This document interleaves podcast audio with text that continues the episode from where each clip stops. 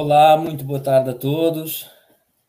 Boa tarde, Rinaldo. Boa tarde, Aline. Seja muito bem-vinda, nossa ilustre convidada. Olá!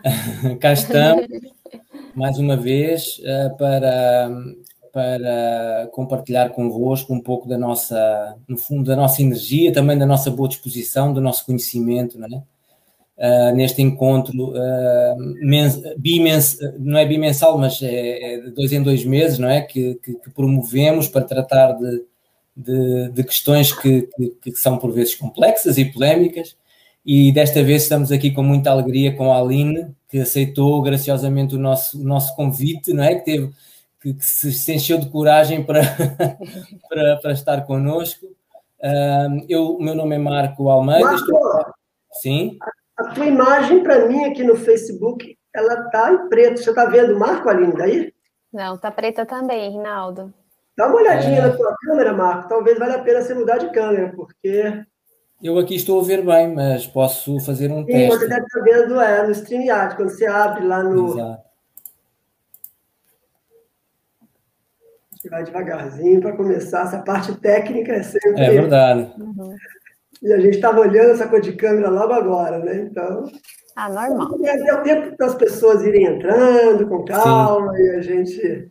E também... É, como, conseguem ver-me agora? Agora para mim ficou escura a imagem. Continua tá preta. escuro para mim. É. Uhum. Eu vou mudar para. Aí, agora sim. É, agora deu certo. É, eu só, só, só fiz a, a, a, mudei para uma e depois novamente para a seguinte, para a outra, e ficou bom. Então, começar então, vamos fazer um reset, não é? Começar outra vez do princípio. é um prazer estar convosco, uma alegria muito grande sempre uh, partilhar este espaço com o Rinaldo e hoje com a Aline, nossa querida convidada que nos uh, que aceitou este convite generosamente para estar connosco a falar deste tema tão, tão interessante. Uhum. o meu nome é Marco Almeida, estou a falar convosco desde, desde Sintra, perto de Lisboa, em Portugal. Uh, o Rinaldo, creio que está, neste momento estás no Rio, não é, Rinaldo? Estou. E a Aline fala-nos desde Florianópolis, é isso? Florianópolis. Florianópolis. Uhum. Então, eu tenho desenvolvido trabalho aqui em Portugal, na área da constelação familiar, na área da pedagogia sistémica, uh, e, portanto, tem sido este o meu foco nos últimos anos, e sempre com muita sempre com muito interesse, com muita vontade também de aprender mais, de saber mais e, no fundo, trazer também convidados que possam uh, contribuir também com o seu conhecimento, com a, com a, com a sua riqueza, com o seu percurso. vou passar então, passo a bola agora para o Rinaldo e o Rinaldo dará continuidade e depois à Aline. Devíamos, devíamos ter dado prioridade à Aline, Rinaldo, não é, senhoras Não, mas ela é convidada. Ela fica para o final. O grande final é, é privilégio das convidadas. Ai.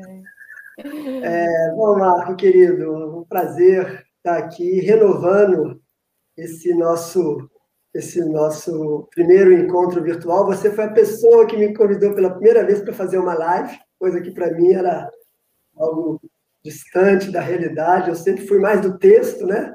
Sempre gostei de escrever. E com a pandemia, a partir do teu convite, isso tem se tornado algo muito presente na minha vida e também uma forma de estar próximo de pessoas queridas num momento terrível da pandemia, né? Eu acho que em Portugal as coisas já estão mais acomodadas, mas eu sei que ainda está difícil, mas aqui no Brasil é uma situação trágica, 3 mil mortos por dia, e a gente né, poder estar aqui com os amigos, estar aqui com pessoas que a gente nem conhece pessoalmente, que é o caso da Aline, mas trocando, aprendendo uns com os outros, é um privilégio e uma oportunidade que, que, que aquele convite seu inicial para a gente falar sobre é, sentimentos e seus efeitos continua acontecendo, né?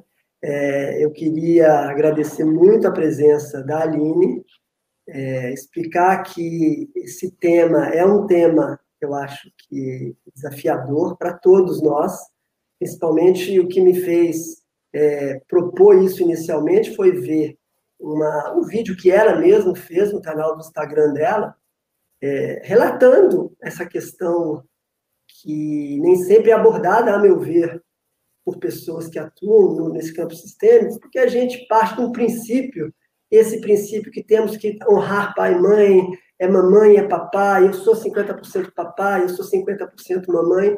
Tudo isso faz muito sentido para a gente que já está dentro desse campo das constelações há algum tempo e tal. Mas a gente também tem que levar em conta que tem pessoas fora desse campo.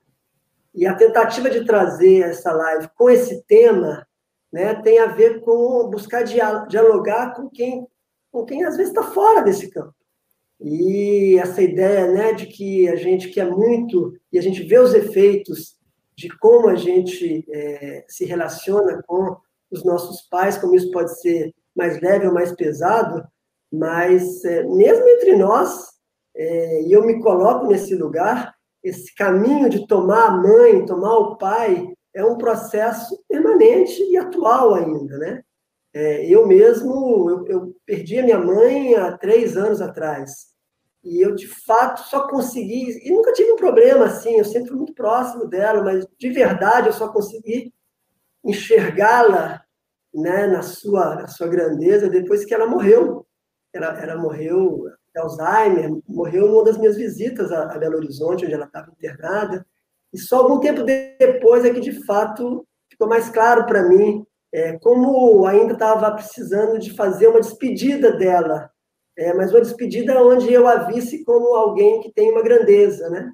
Então, enfim, é, a ideia aqui, eu não vou falar muito, a gente está só se apresentando, eu estou só aqui explicando um pouco de onde veio esse tema, e passo a Aline, parabenizando ela pelo trabalho dela, e pela coragem. Eu acho também que as redes sociais muitas vezes são usadas muito para a gente ficar só fazendo uma coisa meio que de autopromoção, de falar aquilo que é, que é leve, que é bonito, mas eu vejo as redes sociais também como um espaço da gente se colocar, se expor, e é nessa proposta que eu me coloco aqui, de me colocar sem pretensão de, de saber das coisas, mas num processo de, de, de crescimento conjunto. Seja bem-vinda, Aline. Obrigado, Marco. Oi, gente, obrigada, né, pela confiança, antes de mais nada, de me trazer aí para o time no dia de hoje. É, realmente é um tema, assim, muito desafiador, principalmente quando a gente começa esse caminho das constelações, né, por conta das máximas do Bert, né, do tomar pai e mãe, do honrar, como o Rinaldo falou, e e a minha caminhada, acho que não foi muito diferente do Rinaldo. A gente sempre, acho que. A gente sempre não, mas a maioria né, dos terapeutas, de uma forma geral, começam esse caminho, a constelação não foi diferente, para olhar as nossas próprias questões, né, para olhar as nossas próprias dificuldades e nessa busca de se curar cada vez mais. Então, o meu caminho também foi assim. Eu comecei nas terapias muito cedo, com 17 anos, eu já estava nos grupos, era bem mascote né? E a constelação se apresentou para mim num momento em que eu já trabalhava com outras abordagens terapêuticas. É, caminhei por várias terapias, principalmente as terapias corporais, eu gosto muito. Renascimento, a experiência somática, que trabalha bastante com trauma, é, e outras abordagens, né? E quando a constelação chegou para mim, eu falei, hum, a cerejinha do bolo, né? Aquilo que realmente faz a costura dentro das terapêuticas individuais e como acho que muitos que entraram nesse caminho da constelação familiar começaram a ter os confrontos, né? Porque a constelação ela é muito desafiadora e muito profunda. Talvez por isso que ela seja tão curadora. E atingir uma máxima, né, de honrar pai e mãe, de aceitá-los exatamente como eles são, é praticamente uma filosofia de vida, né? Porque para você chegar nesse lugar, você precisa passar por vários caminhos que muitas vezes são dolorosos e revisitar lugares que você achava que já estava tudo certo, né? Então, entra em contato com crenças, com paradigmas, não só pessoais, mas com paradigmas sociais, estruturais, né? É, e nesse tema de hoje, eu vejo que a gente vai precisar olhar assim para alguns paradigmas em relação à maternidade, por exemplo, né? É, como esse mito de que a mãe precisa amar o seu filho, que toda mãe ama seu filho, né? Talvez entrar em confronto com alguns paradigmas ou algumas crenças do tipo de que é, o ser humano ele não é cruel, que é uma realidade difícil, né, de se observar, Então, é, a gente precisa falar sobre o tema com sem óculos cor-de-rosa, digamos assim, né? A gente tirar essas, essas ideias mitológicas de que existe uma perfeição na maternidade e trazer a mãe para um lugar muito mais humano. E dentro dessa minha caminhada, não só de cura pessoal, mas também com os atendimentos, enfim, com todas as pessoas que eu já trabalhei nessa temática, né, das mães difíceis, que foi o tema, né, de hoje, é, o grande passo para o início desse tomar realmente a mãe no coração e conseguir deixar que a vida venha né, para o nosso corpo é realmente trazer uma humanidade para essa mãe. Então, acho que esse já é uma boa dica, assim, né, do que a gente vai começar a falar nessa tarde. É, tirar a nossa ideia de mãe do pedestal de que a minha mãe tem que me amar, porque mãe tem que amar incondicionalmente seus filhos, né? Ou vice-versa, de repente eu sou mãe, né? E começar a olhar e assumir, reconhecer que existem sentimentos, já que vocês falaram de sentimentos que não são tão legais e que eles fazem parte. E isso até motiva comportamentos que não são legais e que podem ser, inclusive, autodestrutivos, né? Ou destrutivos no caso de uma outra pessoa. Então, esse foi um, uma caminhada, assim, algo que eu tive que entrar em contato durante as terapêuticas, né? Como ajudar essas pessoas que sofreram situações extremamente difíceis, como chegar para uma pessoa que, por exemplo, a mãe batia ou que a mãe era extremamente é, passiva e conivente com os abusos do pai, por exemplo, né? Como, como que eu vou, como filho, abrir meu coração para uma mãe que me chantageia o tempo todo, né? Que, que me coloca culpa por eu ser mais feliz que ela, como que eu lido com isso, né? Como que eu vou abrir se num primeiro momento são outros sentimentos que moram dentro de mim? Né? Então, esse caminhar, assim, as ideias que eu vou trazer e as reflexões são dicas, assim, de como a gente pode ir acolhendo tudo isso, né? E dar pequenos passos em direção a esse acolhimento, a esse tomar. Então, resumidamente, acho que é isso, né, gente? Obrigado, Aline. Eu só fazer um comentário. A imagem da Aline está um pouco parada, mas uh, tem a ver com, uhum. com a internet. Uh, contudo, nós conseguimos ouvir perfeitamente, então está tá ótimo. Está tudo tá certo. Bem. Como se apresenta, está tudo certo. tudo ótimo. Pois é, esta, este, este desafio, não é? Este desafio de tomar, de tomar os pais e, e, sobretudo, o tema de hoje, não é? Tomar a mãe. O que é que significa tomar a mãe para cada um de nós, não é? Cada um de nós poderá ter, uh, tem certamente uma experiência diferente na sua própria vida, eu tenho a minha, cada um de vós tem a sua, não é? Uh, e no meu caso, para, dando o meu testemunho, não é? Que é o meu maior lugar de força, é a partir do meu testemunho isso aconteceu tarde, aconteceu tarde na minha vida, aconteceu tarde, mas aconteceu na hora certa. E eu tive um grande privilégio disso ter acontecido enquanto ela ainda estava comigo, não é? Aqui neste uhum. plano.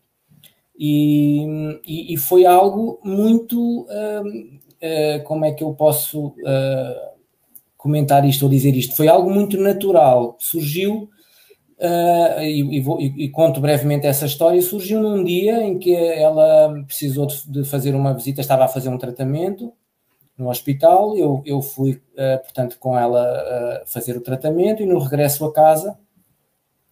Um, agora não me recordo qual foi a pergunta. Ela fez-me uma pergunta e a minha resposta foi uma resposta que parece saída da constelação familiar, mas foi totalmente espontânea e natural, que foi, mãe, eu não sei a resposta, eu sou, eu sou pequeno, a mãe é grande. Saiu assim a resposta. E nesse momento ela olhou para, para os meus olhos, e eu para os olhos dela, abraçou-me como, como uma mãe abraça um filho, né? e a minha mãe era uma mulher de estatura baixa, pequena, tinha um, muito mais baixa do que eu, e ela olhou para os meus olhos e diz assim: Tens razão, filho.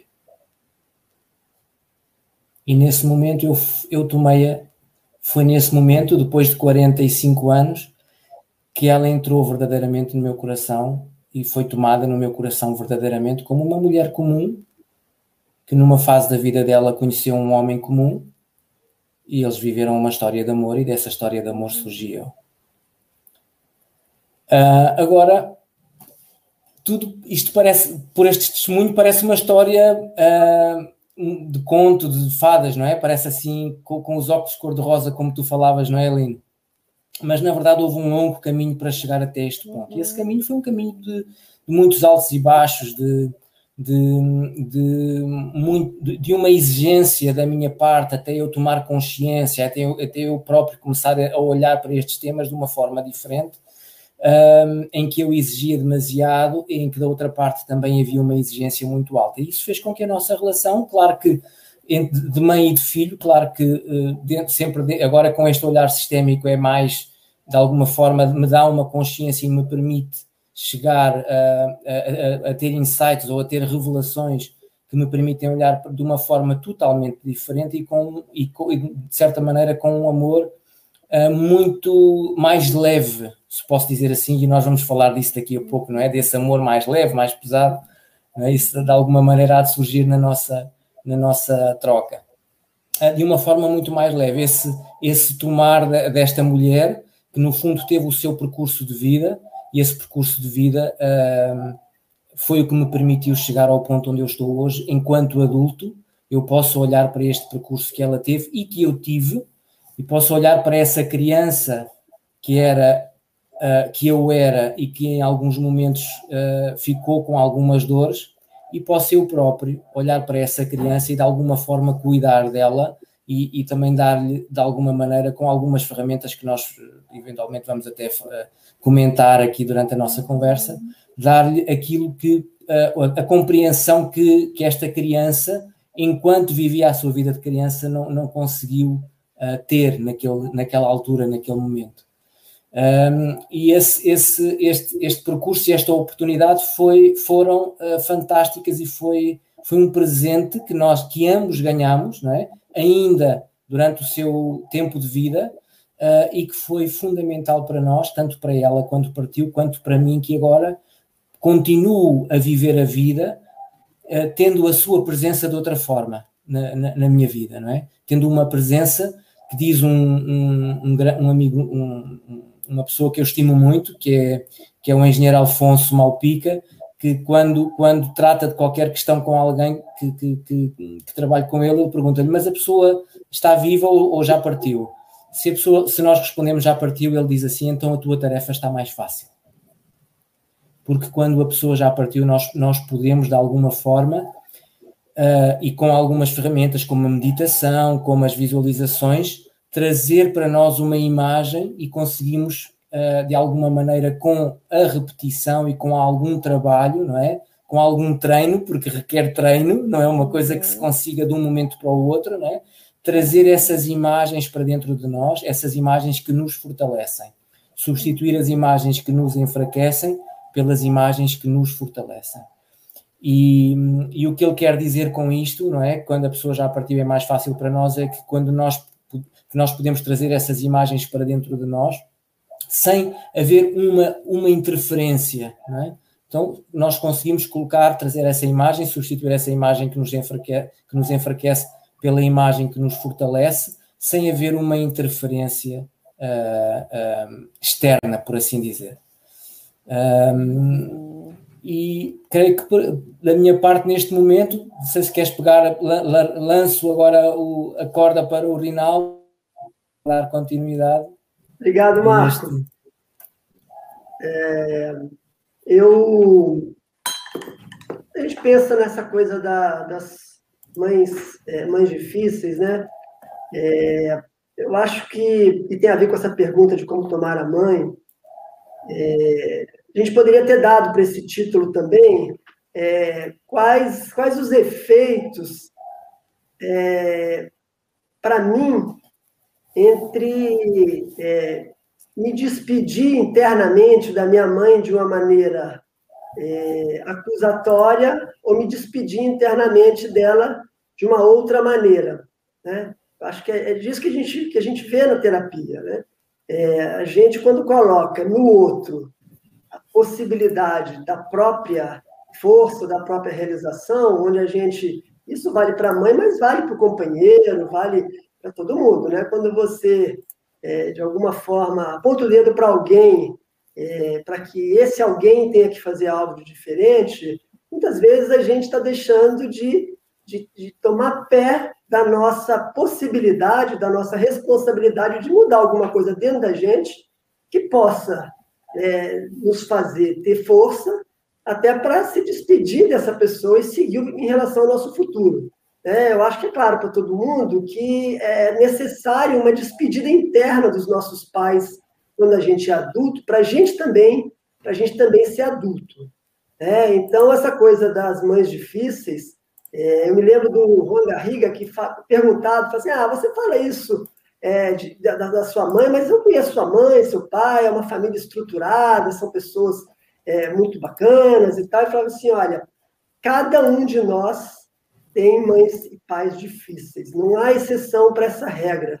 Muitas vezes, aquela pessoa que externamente tem uma aparência de ter tudo muito organizado, ali dentro podem haver segredos, podem haver problemas, que muitas vezes só quem está ali dentro sabe.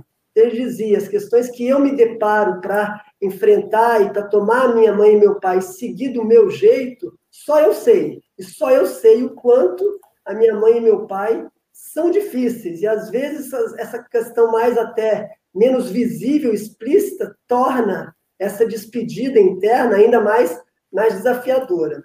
É, essa questão de tomar, tomar a mãe, tomar o pai, a gente se pergunta, mas por que não é? A gente tem que receber do pai, a gente tem que ser grato ao pai.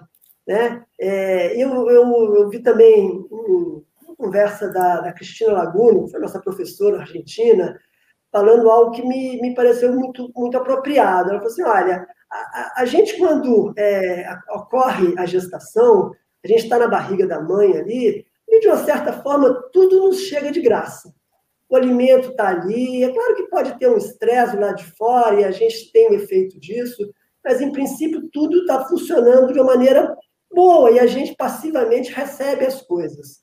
A partir do momento que se dá é, a, a, o nascimento, o próprio processo do nascimento, se ele é um parto normal, isso muda totalmente, porque aí passa a ser um momento onde nós, enquanto filhos, temos que fazer algo para conseguir os nossos avanços. Ou a gente tem que buscar aquela saída da barriga da mãe. Depois, quando a gente nasce, se a gente quer é, ter acesso ao leite materno, tem um esforço também da criança de ter que sugar aquele leite, de ter que buscar essa, é, é, esse alimento. E para o resto da vida, quando a gente vai andar, a gente precisa da gente ter as próprias pernas para andar, para cair.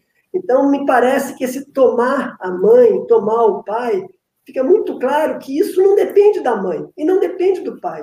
Não depende deles estarem, é, deles serem amorosos, não depende deles terem sido presentes ou não com a gente é claro que, dependendo das circunstâncias, esse processo pode ser mais traumático ou menos traumático. Mas, de alguma maneira, esse tomar os nossos pais, ele pode acontecer é, quando a gente, eles, os pais estão vivos ou quando os pais estão mortos. Né? O, o Hellinger, pouco antes, alguns anos antes de morrer, ele escreveu num dos livros dele uma carta para o pai, onde ele tinha, sei lá quantos anos, mais de 80 anos, onde ele, depois de toda essa experiência, pela primeira vez ele se deu conta que naquele momento ele estava percebendo quanto o pai dele era ausente, quanto aquilo causava dor para ele, quanto aquele pai, ele sentia que, que aquele pai tinha preferência para um outro irmão, e quanto aquilo era doloroso, e só naquele momento, aos oitenta e tantos anos, ele percebeu que, apesar de tudo isso, ele conseguia olhar para esse pai num lugar de grandeza, de uma pessoa maior do que ele, e ele humildemente era grato, e não só grato, ele conseguia olhar para esse pai de um lugar de baixo para cima. Então eu vejo que tomar o pai, tomar a mãe, esse é o grande desafio. Não é só ser grato, não é só é, gostar, ser amoroso, estar ali junto, é algo mais sutil e que depende de um esforço realmente grande de cada um de nós. E a gente é um processo que eu acho que é, vamos dizer, permanente nesse nosso processo do autoconhecimento. É isso que eu diria, Aline. Contigo. Então, tomar minha mãe, né? O que, que isso será que significa? é, eu vou começar a colocar lenha nessa fogueira. eu gosto de ver o fogo.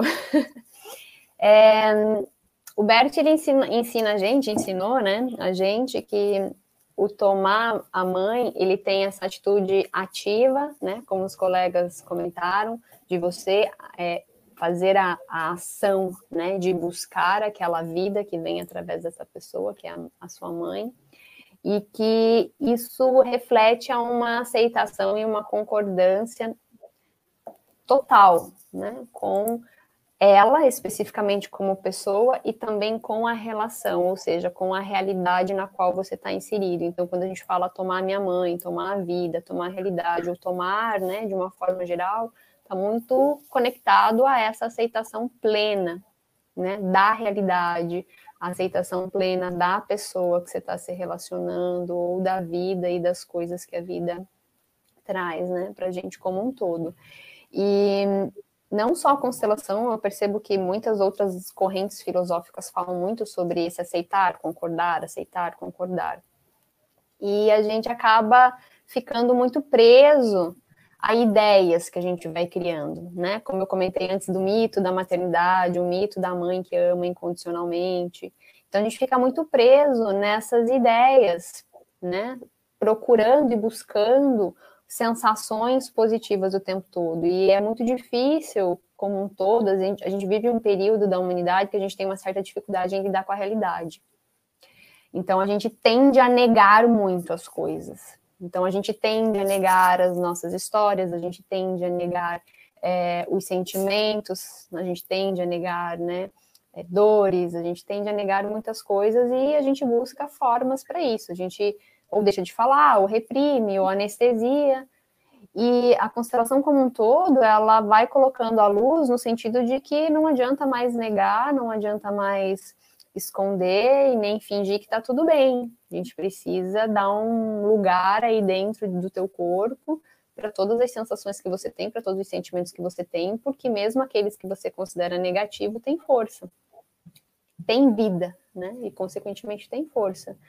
Mas, como eu comentei no começo, é, quando a gente vem aí de uma, uma média geral, né, onde a maioria das pessoas tem, de certa forma, uma dificuldade emocional com a sua mãe ou com o seu pai, enfim, né, com a sua mãe, a maioria das pessoas vai dizer que tem ou já teve, né, determinados conflitos ou alguma dificuldade emocional com a sua mãe. A gente está falando de uma média relativamente normal diante de um olhar evolutivo, né, de ser humano, é, com alguns um pouco mais, alguns um pouco menos, né, de dificuldade. Beleza, acho que até aí, ok, a gente consegue entender. Mas se a gente aprofunda um pouquinho e começa a observar que essa, essa relação, ela foi muito complicada já desde o começo, né? Por exemplo, é, entender o que, que, seria uma mãe difícil. Vamos, vamos pegar esse gancho primeiro, né? Pra, porque às vezes a gente pode ficar muito no abstrato de ah, para o Marco a relação com a mãe dele foi difícil por isso, para o Rinaldo por aquilo. Mas o que de fato, né, falando dos efeitos, é, torna uma mãe difícil, né? Torna uma mãe. Eu gosto muito do termo tóxico, que vem da Susan Forward, né? Que é uma psicoterapeuta que eu amo, assim, que trabalha com essas questões mais desafiadoras eu percebo assim que existem algumas dificuldades naturais da vida e que a gente tem certos recursos ou vai adquirindo para lidar com isso e faz com que a vida continue. Então, por exemplo, eu passei por algumas situações difíceis com a minha mãe, aí eu busquei uma terapia, aprendi a lidar com aquilo, vida que segue. O problema é que tem algumas relações que essa vida que segue não acontece. A gente observa que é, ocorreram fatos onde a consequência foi, por exemplo, uma baixa estima, né, uma baixa na autoestima tão grande que essa pessoa não conseguiu construir, por exemplo, um senso de identidade a respeito de si mesmo, que ela tem um senso de valorização zero, né, que ela não consegue, por exemplo, se permitir receber coisas positivas, porque essa relação, né, mãe e filho foi uma relação muito difícil onde essa mãe, na construção, né, desde, desde o nascimento, como foi falado, até a, a primeira infância, que é a parte onde a gente ainda está muito sem filtro, né? A gente absorve ainda muitas coisas porque o nosso processo cognitivo de, de questionar, de racionalizar, ele ainda não está totalmente formado. Então, a gente ainda absorve, muitas coisas. Essa fase onde a criança entende que ela ainda é muito dependente da mãe, de fato é, porque ela precisa de um adulto para alimentar, para dar um teto, para cuidar das necessidades de sobrevivência, que são as necessidades básicas dela. Então, essa fase, né, onde a criança ainda, de fato, é muito dependente, é uma fase onde existe muito, mas muito problema. E talvez seja aí que estão as maiores feridinhas dessa relação mãe-filho. E por isso que a gente leva para outras relações é, essas dores. Né? Então, o que, que a gente observa? Que se na nossa infância a gente teve situações né, onde houveram expressões de raiva muito intensa, recorrente, se houve violência, abuso físico, é, ou até mesmo verbal, né, com muita intensidade, com uma, com, é, digamos assim, uma sazonalidade grande, né, é, quando não existe um equilíbrio entre o que vem de negativo da minha mãe e o que vem de positivo, por exemplo, é, é normal a gente pensar que uma mãe pode ter uma explosão de raiva, por exemplo. É normal a gente pensar que, vez ou outra, é, ela pode bater, dar uma surra, dar uma palmada. Agora, quando isso se torna recorrente, vai a criança vai entendendo, opa, tem alguma coisa errada comigo. Né? E esse tem alguma coisa errada, ela acaba levando para a vida adulta. Então, essa construção da estima, da autovalorização, isso acaba ficando muito confuso. E aí, qual seria o ideal, digamos assim? Que a criança passe por essa fase onde ela de fato precisa ainda da mãe para sobreviver, né? E aí entra na adolescência, começa a entrar na vida adulta, onde ela começaria essa autonomia do ir trabalhar, do, do, do se desfazer, né? É, desse vínculo, dessa simbiose, ele acaba ficando bem confuso. Por conta que essa estrutura da identidade, ela está é, totalmente bagunçada. Então, o que, que a gente observa? Que essas mães, nessa época, elas têm um papel fundamental na construção dessa identidade, né, desses filhos. E quando eu olho para minha infância e percebo que, por exemplo, eu era muito criticado pela minha mãe, ou que de vez em quando ela me xingava porque eu não fazia as coisas certo, isso vai, na, na vida adulta, se manifestar de uma forma muito, mas muito recorrente. Hum. Vocês estão, vocês estão conseguindo me ouvir que aqui deu, deu uma travadinha? Sim, sim, muito bem, sim. Tá bem. É, até se vocês quiserem complementar, fiquem à vontade, tá? Fala aí, Marcos, quer falar ou quer que eu fale? Eu teria alguns comentários a fazer, mas fica à vontade. Marcos, quer? Sim, podes, podes avançar, eu, eu complemento a seguir, não sem problema. É, eu, eu acho muito oportuno trazer essa questão que a Aline está trazendo, é, e aí eu vou, vou, citar uma situação uma pessoa que me procurou recentemente para fazer uma constelação. Ela queria uma constelação da relação dela com a filha dela. E aí a gente está fazendo esse trabalho ali é, com os bonecos, é, e aí na hora que a gente colocou ali no campo, ela olhava e a, e a, e a, e a filha olhava para frente, não olhava para ela. E ali me veio a informação de perguntar para ela coisa que ela não tinha me dito. Como é que foi a história com a tua mãe? Ela falou: Isso é complicado. É complicado porque é, a minha mãe, resumidamente, a minha mãe é, teve vários filhos. Ela não queria que eu nascesse. Ela tentou o aborto, tentou me matar. E, num certo momento, ela, a criança, eu nasci e eu fui dada por ela pela, por uma parente que me criou então, eu tenho é, a mãe que me criou e, e, a minha mãe biológica e tal, né? É, e aí a gente avançou com isso, eu vou usar só esse desenho, sem entrar, né? Mas da, da importância que, assim, se traz um tema, que é um tema é, com a filha, mas que se a gente não, não conseguir, como a Aline falou, olhar para essa dor lá de trás, o que é muito dolorido. Né? Quando ela começou a falar isso, e eu, ali né, no campo, coloquei primeiro, perguntei para ela, quem gostaria de colocar primeiro? Aí ela, ela, ela falou, ah, a minha mãe que me criou. E... Mas não, eu prefiro a outra. E aí tirou o retrato da mãe de criação que estava na mesa. Né? Mexe com uma dor assim que a gente falou assim, olha só, deixa aí a mãe na mesa, as duas, né? Você tem espaço no seu coração para se conectar com todo mundo que, que você queira. Mas o que eu acho que para mim é importante é trazer esse, esse exemplo no sentido assim, né? É, é uma situação de uma mãe, de uma mãe difícil. Né? Eu acho que não há dúvida com relação a isso. A questão que se coloca é, é primeiro, eu não olhar para isso, porque ela nem trouxe isso, né? Ela é, é, na medida que a gente foi olhando para isso com muito cuidado, bem devagar, até onde ela quis ir, né? É, a gente foi jogando luz para uma para uma, uma questão ali que, que precisava de ser olhada, até para que a raiva pudesse vir. Né? O Bert fala da, né, que a raiva, ela, às vezes, é, é, é, ela aparece no primeiro momento e é bom que ela venha, desde que a gente não fique conectado a ela o tempo inteiro, né? Porque atrás da raiva, às vezes, tem um, um sentimento ali do abandono, né? Que é o sentimento primário, que é a tristeza, né? E eu digo isso da minha história de vida. Eu tinha essa família muito bem organizada, me formei, sou economista, fui orador de turma, fui trabalhar no Citibank e tal. Com três anos do mercado financeiro, eu vi que não era nada daquilo que eu queria. Eu queria largar tudo, pegar minha mochila e ir para a Europa, ficar um ano com o dinheiro que eu tinha ganho, uns três anos de trabalho, para ficar fazendo um ano sabático lá, de mochila nas costas. E aí, de repente, todo aquele amor que eu, o apoio que eu sempre tive sumiu. E eu fazia terapia na época e eu fiz isso. Eu, eu, eu abandonei meu trabalho e, e, fui. E, num certo momento, eu nem, eu nem fazia contato com a minha família.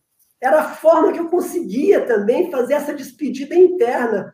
Foi muito dolorosa para minha mãe, especialmente, que era uma pessoa muito ligada a mim, mas que foi extremamente necessário para eu, eu ter a força de sair daquele ambiente ali de, de, e buscar a minha realização, buscar os meus projetos, os meus, os meus sonhos.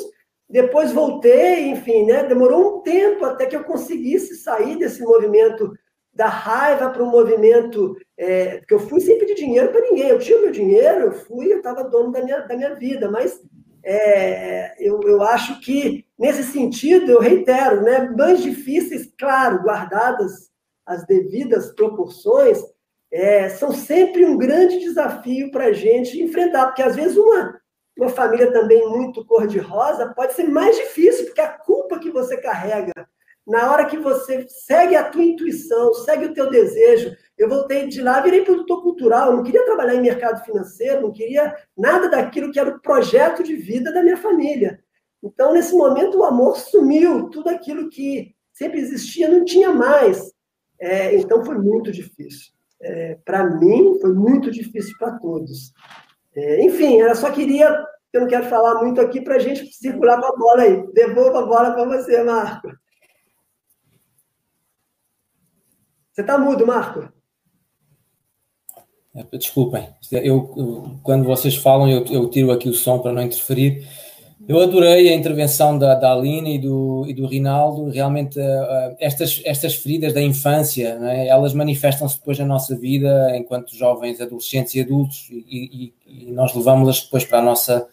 Para, para, para, as múltiplas dimensões da nossa existência, para, para a área profissional, para a área dos relacionamentos, uh, um, e isto, um, no, normalmente, ou pelo menos aquilo que eu vejo nas, ou que eu vi comigo próprio e depois com as pessoas com quem, com quem eu vou uh, lidando do ponto de vista uh, terapêutico, é que chega a um ponto da vida em que uh, aquilo para o qual nós não quisemos olhar torna-se demasiado forte, demasiado intenso, não é?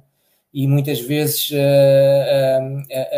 aquelas dores que, que, pronto, com as quais nós não quisemos lidar durante muito tempo tornam-se de tal forma evidentes e intensas que nós temos que olhar para elas e lidar com elas. E, E esse, esse, essa nossa experiência inicial, sobretudo a primeira infância, em que nós estamos totalmente dependentes da nossa mãe, não é? Uma dependência biológica, é uma dependência relacionada com a sobrevivência, uh, sobretudo quando nós temos a, a aspectos difíceis de relacionamento com a mãe, ou porque a mãe tem uma vida, ela própria uma vida difícil, porque a sua relação não funciona bem, porque ela própria tem algum tipo de, vou dizer assim, de desequilíbrio para o qual não olhou, ou algum ponto, alguma, algum ponto cego que ela ou que a, própria, a sua própria vida não lhe permitiu ter oportunidades para olhar e para trabalhar aquelas questões, isso também isso refletiu-se em nós, e claro que isso começa desde o momento da concepção, a, a, a, o, o tempo da gestação, e claro, os primeiros anos de vida são importantíssimos, não é? Todas essas experiências são importantes e depois elas acabam por ser, naturalmente, um grande um, fator de construção da nossa, do nosso ser, da nossa, da nossa personalidade, da nossa, é? da nossa estrutura. A olhar para essas questões que são muito dolorosas, sobretudo quando há situações, como a Aline comentou, de, de eventuais abusos ou de, de, de alguma. Uh, não diria, diria até, se calhar é o termo apropriado, de algum tipo de concordância com situações desse, desse género, trazem, uh, trazem uh, efetivamente têm efeitos muito, muito fortes na nossa, na nossa autoestima, na forma como nós nos relacionamos, na forma como nós encaramos o nosso trabalho, as nossas relações e todas as, e, e, e todas as dimensões da, da, nossa vida, não é? E uh, olhar para, para, para esta olhar para esta origem uh, e querer que, que, que, ela ter a ilusão de que, de que a nossa mãe tinha que ser perfeita, não é? Criar este, este, esta imagem quase de uma perfeição da mãe, não é? Não nos, naturalmente não nos permite esse crescimento que nós precisamos, esse olhar que nós precisamos, porque olhar para uma coisa dolorosa custa muito, não é? Custa a todos, custa, custa-nos a nós e custa a quem nos está a ver e a ouvir, certamente todos nós temos essa experiência. Uh, contudo, esse trabalho de, ou, ou, essa coragem de olhar para essas, para essas dores é o que nos permite crescer e é o que nos, é o que nos permite, de alguma forma, como a Aline falou de uma forma muito interessante, levar a vida para a frente, não é? Tocar a vida. É claro que por vezes nós cristalizamos em determinados momentos muito, muito dolorosos da nossa infância e, esse, e sair desse, desses, uh, ou, ou pelo menos ressignificar esses momentos, leva tempo. E pode levar muito tempo e por vezes nós precisamos de ser pacientes e generosos com a nossa própria uh, a nossa própria necessidade de tomar esse tempo esse tempo necessário sobretudo quando há situações uh, de abusos. Eu, eu uh, tenho a experiência de trabalho com, com por exemplo uma das escolas com que trabalhei tinha muito esse, esse tipo de história. E, e, e, naturalmente que esses, essas pessoas que passaram por, essa, por essas vivências e que mais tarde uh, entraram em contato comigo para de alguma forma e, e no decorrer do trabalho que realizamos uh, acabamos por nos aperceber que havia muito um, um, uma, cristal, uma cristalização muito forte nesses momentos relacionados com esses abusos é? esse trabalho e esse olhar para essa para essa experiência e olhar para as figuras que estão por trás dessa experiência, neste caso era pai e mãe, não é? No fundo havia, um, havia uma história comum de, de, de, um abuso e de uma permissão desse abuso. Uh, um, foi o que permitiu a estas pessoas recuperar o seu lugar de força e de alguma forma conseguirem eh, olhar para aquelas, para, aquelas pessoas com um olhar com um olhar amoroso mais amplo. Ou seja, não me basta amar só a parte boa, não é? Não é suficiente amar só a parte boa, porque amar só a parte boa não me fortalece. O que me fortalece é amar o todo. E amar o todo implica também amar aquilo que é que a mim me dói, não é? Ou que me causou dor, a mim ou a qualquer pessoa, naturalmente. Um, Aline, queres dar continuidade? Então, eu queria falar um pouquinho sobre essa questão dos efeitos, antes de entrar na raiva, que eu vi que já veio o assunto raiva, né? Mas ainda sobre esses efeitos dessa relação mais desafiadora entre uma mãe e seu filho, é, a gente observa que além de uma baixa estima, ó, tem um, home office aqui, ó, um ajudante. É, uma das coisas que eu mais observo, principalmente nas constelações das pessoas que buscam, né, trabalhar seus temas, não necessariamente trabalhar a sua mãe, que isso é interessante, né? A questão da negação que eu falei antes, geralmente a gente nega, né? Ah, eu tenho minha relação com a minha mãe é boa. Quando a gente pergunta, né? Não, minha relação com a minha mãe é boa. E aí depois a gente vai ver que essa relação, não é que ela seja boa, ela é passiva. Ou seja, eu não verbalizo, né? O quanto que eu tô magoado, eu não verbalizo o quanto que eu tô chateado, eu não verbalizo é, o que não me faz bem nessa relação. E aí, por não haver discussões, às vezes a gente acha que a relação é boa. E aí vai ver o buraco é um pouquinho mais embaixo, né? E aí o que, que eu tenho percebido? Que muitas pessoas que eu atendo, elas têm uma dinâmica de achar que a responsabilidade pela felicidade da mãe é delas. E aí começa uma simbiose destrutiva, que a gente chama, que existe a simbiose positiva, que é aquela, aquela união, né, mãe e filho, para o crescimento dessa criança, ou seja, ela precisa dessa mãe, então é uma simbiose positiva, para ela crescer se tornar um adulto e depois ir para a vida. É, porém, a gente se torna adulto e a gente ainda continua com uma sensação que é uma mistura de culpa, de desconforto, de pesar, né? De achar que é, o, o, a felicidade ou o que acontece com a minha mãe é responsabilidade minha.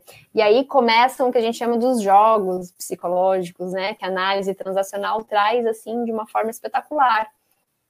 Que são as chantagens, as manipulações, o controle, né? E o que eu mais vejo, assim, que chega a ser preocupante, nós normalizamos esses tipos de comportamentos. Então, por nós normalizarmos, nem nos questionamos que aquilo é prejudicial tanto para o nosso, para a estrutura do nosso eu, quanto para as nossas relações de adulto, não só com cônjuges, com parceiros, mas até mesmo com os nossos filhos, se nós tivermos. Né? Então a gente acaba levando adiante esses mesmos jogos, porque foi a forma que eu aprendi de me relacionar.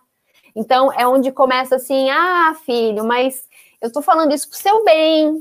Você sabe que, que a mãe ama você, então faz o que eu tô dizendo, não deixa a mamãe triste. Você não vai comer todo o bolo, eu fiz com tanto carinho para você. Eu não acredito que você não vai comer a comidinha que eu fiz. Poxa, hoje é domingo, né?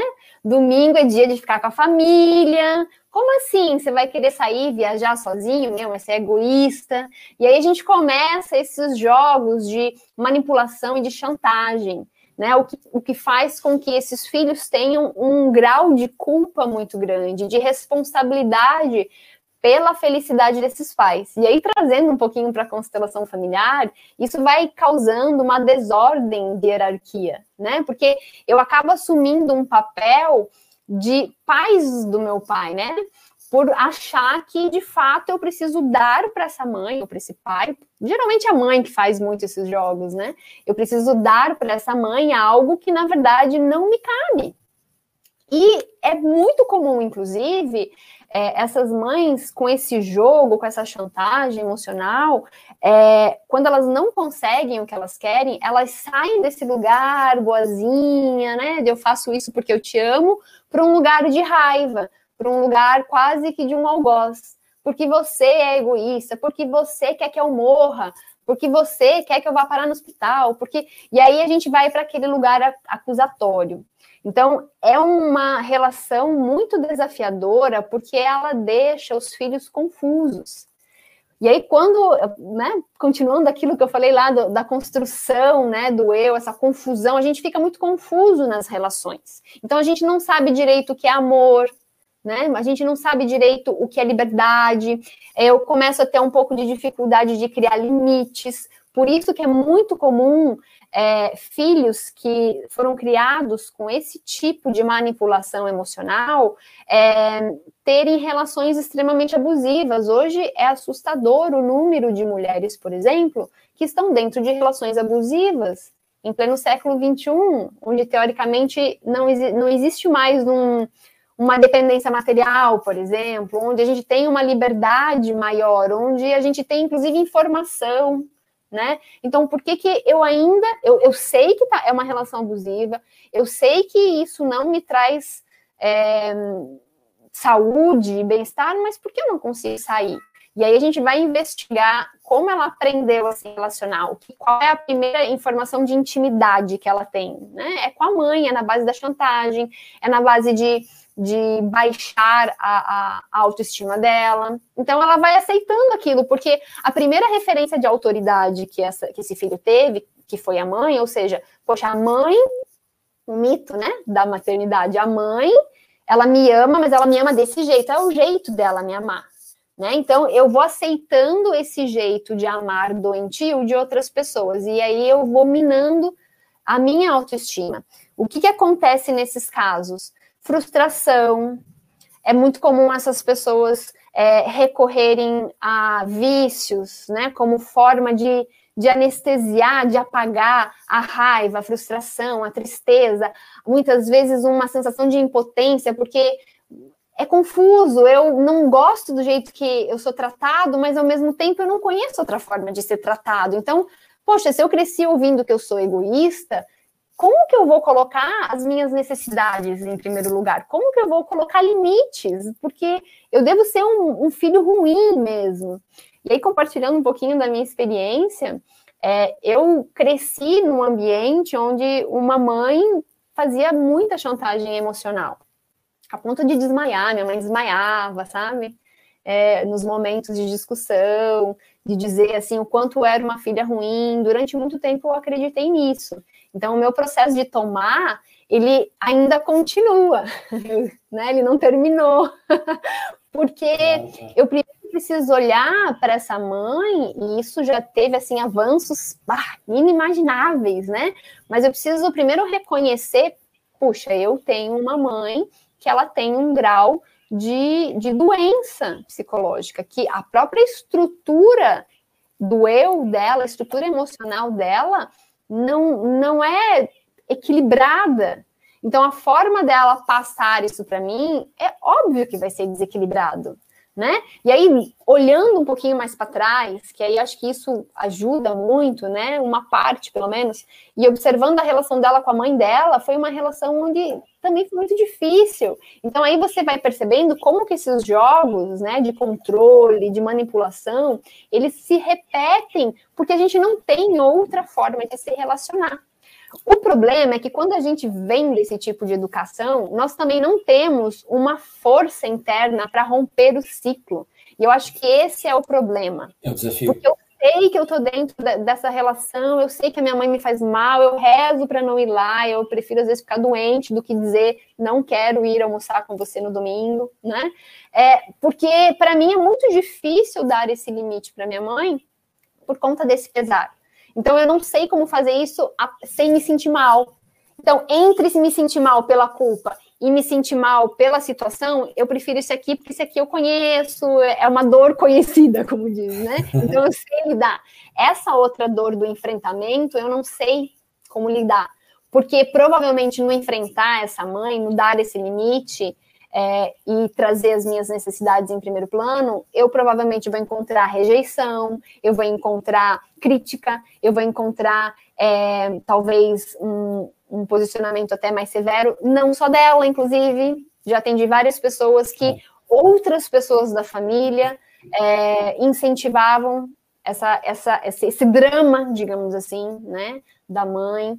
Eu conheço uma pessoa que é, é muito... Frequente, né? Eu conheço uma, uma pessoa que é muito íntima minha, é, que ela, inclusive, tem uma mãe que ela fazia um, um, drama, assim, mas um drama, gente, assim, não é só drama, assim, verbal, de, de doença. Então, toda vez que os filhos chegavam em casa e começavam a falar mais com o pai, por exemplo, do que com a mãe, ou quando eles iam para casa, ah, o pai hoje está doente, vamos levar um, sei lá, um remédio, ou fazer uma comidinha para o pai, ela passava mal, mas muito mal. E aí começava um jogo de disputa entre essa mãe e esse pai, sabe? A ponto de dizer, vocês só cuidam do pai de vocês, vocês não cuidam de mim, eu posso morrer aqui. Então, assim, esse tipo de chantagem é muito comum né? E é desafiador a gente lidar com isso. Então, primeiro eu preciso reconhecer que isso existe na minha família. Eu preciso reconhecer que a minha relação ela tem esse nível de toxicidade, esse nível de disfuncional. Segundo, eu preciso entender que a minha mãe é uma adulta e que, assim como eu estou tendo uma oportunidade de buscar informação, de me tratar, de fazer terapia, tem aí um leque né, de caminhos para me observar, me curar, minha mãe também tem. Se ela não teve naquele momento, ela tem hoje, hoje mais do que nunca. Né? Ah, mas ela tem preconceito, ah, mas ela não tem dinheiro para investir em terapia, ah, mas não sei. Não importa. Aí é uma coisa que ela vai ter que lidar.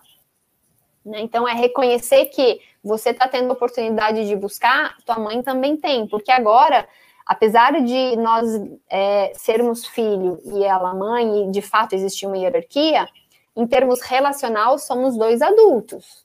Né? Então, todas as oportunidades que você tem, ela também tem. Então, isso é uma coisa importante, porque às vezes vem clientes para o set de atendimento e eles começam a falar: ai, mas tadinha da minha mãe, minha mãe tá, tá idosa, ai, mas tadinha, agora ela tá doente, ela tem tanta doença, eu não vou dizer que eu não, que eu não quero almoçar com ela hoje no domingo, ai, eu, e, e aí, a, essas mães acabam usando esse próprio, a própria realidade delas como uma forma de manipulação. Né? Então, reconhecer isso é importante, reconhecer que ela tem as mesmas oportunidades. Eu dou alguns exercícios que são muito legais, que é visualizar os pais atrás da mãe, né, para você voltar um pouquinho para o seu lugar. Isso é importante também. É, treinar, tem uma coisa muito legal que é treinar no espelho sabe? Um diálogo com a mãe, de limite. Então, são ferramentas que a gente pode começar a trazer para o dia a dia para a gente entrar em contato com a realidade, num primeiro momento. Né? E depois, num segundo momento, começar a entrar em contato com, a, com essas partes nossas que estão doloridas ainda. São, são ferramentas acessíveis, não é? Tem alguns comentários aí, se queres falar, Rinaldo. E fala você, Marco. Isso eu queria reconhecer ali, agradecer fazer Sim. um comentário para a gente reagir a ele. Uh, tem aqui, vou só colocar aqui para ficarmos lado a lado. uh, temos aqui a Margarida Cunha, que nos fala de Portugal. E a Margarida diz-nos assim: A minha mãe está com Alzheimer e precisa de cuidados de higiene, pois ela não tem percepção de que precisa de tomar banho, não tem noção de como se vestir ou calçar, muita confusão mental. É como se voltasse a ser criança novamente carregou toda a vida as mágoas do passado. Os maridos são o pai para ela, pois foi sempre dominada. E agora a doença ainda mais frágil ficou. Eu sou a filha mais velha e a nossa relação sempre foi muito difícil. Vai um bocadinho de encontro ao que vinhas a comentar agora mesmo, não é, Aline? Sobretudo, agora neste caso é uma, é uma, é uma doença uhum. séria, não é sim, real. Sim, sim, sim. É... Marco, é, eu gostaria de também lembrar aqui que lá no YouTube, a Nair, Sim, é, também. Nair Souza falou aqui, boa tarde, e depois, como depois de adulto, se libertar dessa forma que fomos criados, que eu acho que de alguma forma dialoga também uhum. com o que a Aline falou, com o que a Margarida falou. Com relação à Margarida, eu vivi isso, algo parecido, eu também sou filho mais velho da minha mãe, uhum. é, eu, ela também teve Alzheimer, né? É, e vou primeiro tentar falar de uma maneira mais geral e depois tentar falar um pouco da minha experiência com como a minha família é, buscou resolver e reagir a essa questão do Alzheimer. A Aline falou de várias coisas, né? E falou muito da chantagem.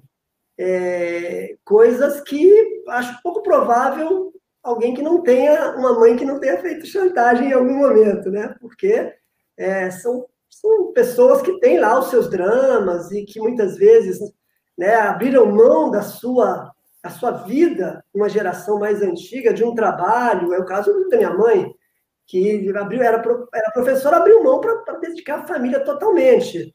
Aí vai chegando mais velha, os filhos vão crescendo, o marido tem uma vida fora de casa e ela vai ficando sem nada em casa. Né? Os filhos que eram a razão da existência eles não estão mais crianças, seguem para a vida, e aí, então, assim, né, a questão é, dessa chantagem, eu acho que para mim é importante, pensando na pergunta da Nair, né, como eu, enquanto adulto, me liberto disso.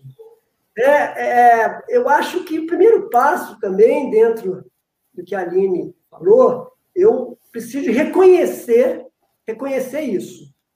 E reconhecer que existe um custo muito alto para eu fazer a despedida da minha mãe, essa despedida interna. Não estou falando virar de costas e não dizer nada para ela, deixar ela com Alzheimer sendo cuidado por outras pessoas. Não é isso. A despedida interna, ela pode se dar com você presente, dentro de casa ou não.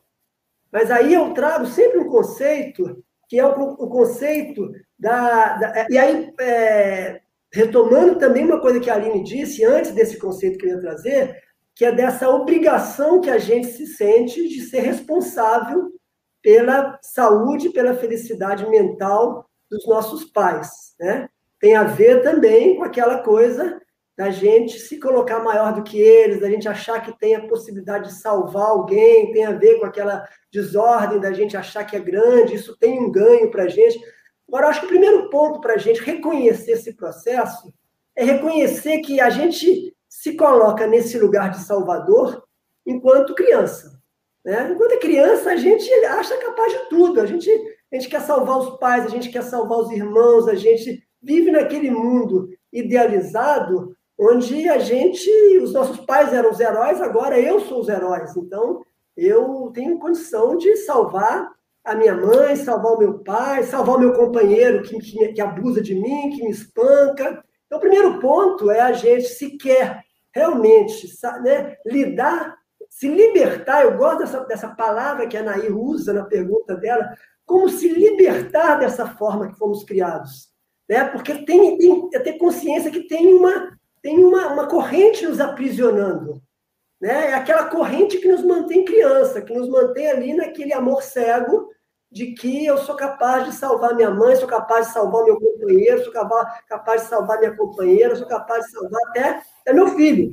Né? Então, o reconhecimento de que isso, se eu sou adulto, é o reconhecimento que romper, de que se libertar dessas, dessas correntes é algo que não é para qualquer pessoa e que demanda um trabalho exaustivo. Né? Vocês falaram algumas vezes de abuso, assim, eu trabalho em escolas públicas aqui no Rio, e a gente tem muitos temas ligados ao abuso. Eu trabalho junto de uma ONG que faz atendimento de psicanálise, né?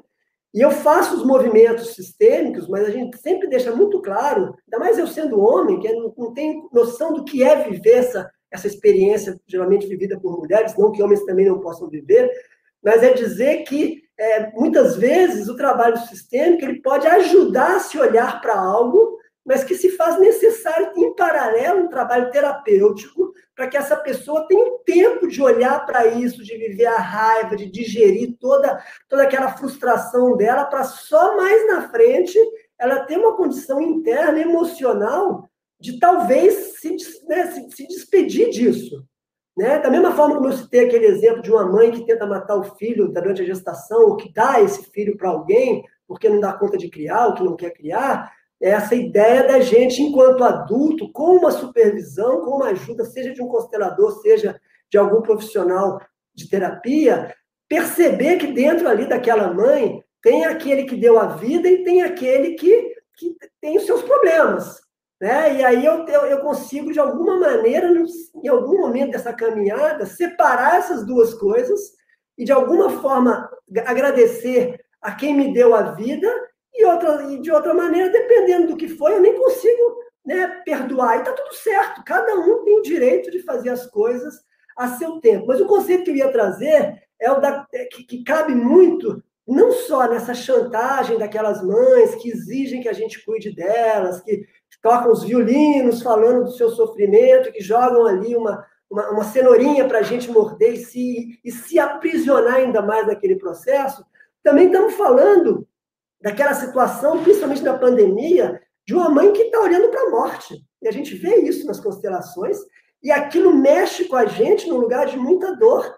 E como é difícil para a gente, enquanto adulto, olhar para essa, essa, essa imagem e falar assim: meu querida mamãe, eu vejo para onde você olha, mas, mas eu fico. Eu fico e sigo a minha vida. Que é esse movimento do adulto, da concordância ativa.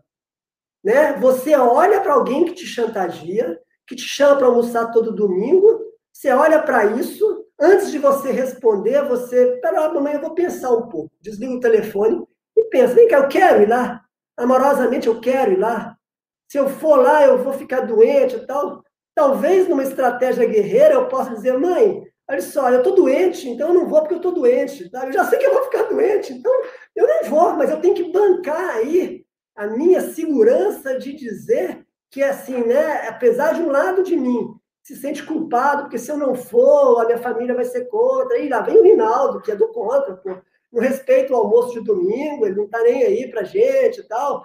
Né? Mas a gente se conectar em algum momento com essa intuição, com esse movimento interno, concordar com a mãe, com a chantagem que ela faz, concordar com a chantagem que toda a família faz, que exige eu estar lá no Natal, no Réveillon, no almoço, no jantar e tal, e internamente dizer, tá bom, mas amorosamente eu não quero ir. Eu não preciso de dizer isso de uma maneira é, agressiva, acusatória. Eu nem preciso dizer muito porquê, eu posso simplesmente dizer que dessa vez eu não vou. E aí sim, eu, me, eu tenho que ter força para isso. Porque a gente sabe desse inconsciente familiar, a gente sabe desse amor cego, que muitas vezes nos leva para uma boa consciência de dizer sim, mamãe, sim, papai, eu sei o que vocês querem que eu faça.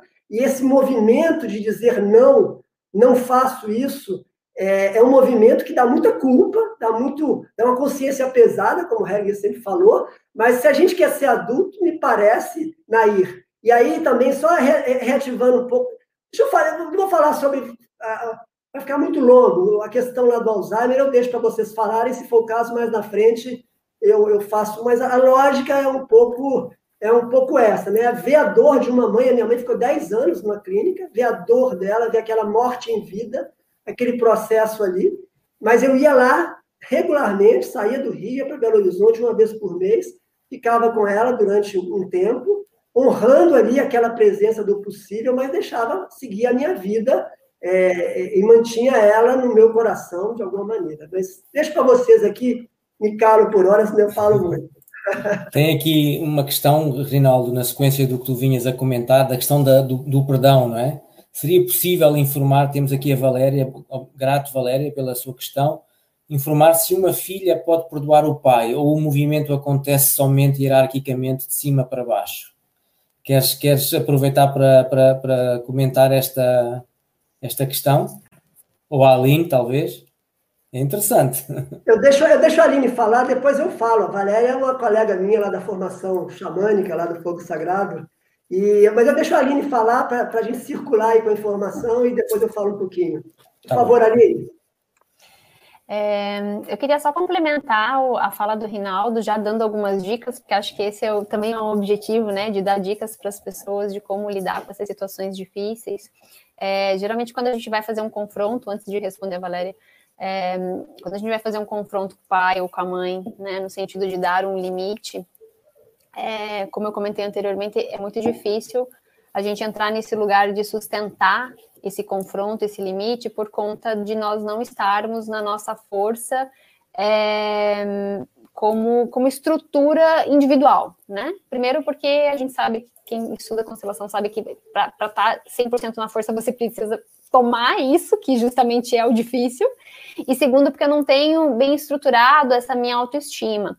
Então, no começo, quando a gente vai é, fazer um confronto, por exemplo, como ele falou, não quero estar tá todo domingo na sua casa, mãe, né? Quem sabe a cada 15 dias, pode ser, quando a gente vai fazer essa barganha, né, com essas mães que são muito protetoras, né, ou muito chantagistas, é, é importante a gente não entrar no lugar de justificar isso eu acho bem importante mesmo, porque a gente tende a começar a criar uma separação, uma autonomia, justificando. Então, mãe, sabe o que, que é? É que eu preciso muito de um tempo para mim, então, assim, eu preciso descansar, eu tô muito cansada. E aí você começa a falar todo um roteiro para tentar justificar o teu não. E isso não ajuda na construção da tua autoestima. É só um caminho diferente para você, é, de novo, não ser taxado como egoísta, não ser taxado como, é, sei lá, as coisas que você ouvia, né, do seu pai e da sua mãe, e para você não sentir tanta culpa. Então a gente precisa cuidar um pouquinho com essas justificativas em demasia. É, e esperar que essa mãe vai ter sim reações do tipo, poxa, mas que você não sei o quê, poxa, mas eu tô chateado. E aí, como eu posso reagir, então, a esse tipo de fala? Então, eu dou algumas dicas, assim, que são frases, ou como eu chamo de atitudes não reativas, né? E, ou não defensivas, né? De ficar se defendendo, né? Dessa sua mãe. E é geralmente pensar em frases que não dê pano para manga, como a gente diz, ou seja, que não vai dar mais diálogo. Então, por exemplo, mãe, eu sinto muito que você pense, né, que eu sou egoísta. Eu não me vejo dessa forma, mas você tem todo o direito de pensar, por exemplo né? Eu sinto muito que você tenha ficado chateado, mas nesse momento é importante para mim ficar em casa. Mas eu respeito que você tenha ficado chateado, você tem esse direito. E aí são frases que não são de embate, não são de justificativas e que você entra numa empatia com ela, que é o que a constelação traz, né? De você olhar para essa mãe e perceber que sim, tem dores, tem coisas ali, mas ao mesmo tempo manter a sua autonomia, então, são diálogos que vocês podem começar a construir, talvez no começo no espelho, né? É, simulando quais são. É, isso é real, gente. Simulando quais são as frases que você mais ouve, né? Da sua mãe, principalmente. É, e fazendo esse, esse trabalho, né? É, quando eu tenho uma mãe que entra numa reatividade que ao invés de ir para chantagem mais melancólica, ela vai para uma raiva ou para uma explosão, por exemplo. Você pode simplesmente dizer: por que, que, a gente não fala sobre isso quando você estiver um pouquinho mais calma? Eu eu tô super disponível para conversar com, sobre isso, né? Sobre essa relação, mas vamos esperar a gente se acalmar e aí depois a gente volta a falar. Seria uma possibilidade. Aí tem aquelas mães que desaparecem, né? Dão aquele gelo no filho, não é assim? E aí, eu tive uma cliente que era assim, toda vez que ela ia impor uma necessidade dela ou colocar esse limite, né? A mãe simplesmente dava um gelo, não falava mais no assunto, ficava dias sem falar com a filha. E aí perceber que se a sua mãe tem esse tipo de reação, você também pode dizer: Olha, mãe, eu sinto muito que você tenha se magoado. Quando você parar de me castigar com a tua indiferença, a gente volta a falar sobre isso, porque é importante a gente falar sobre isso.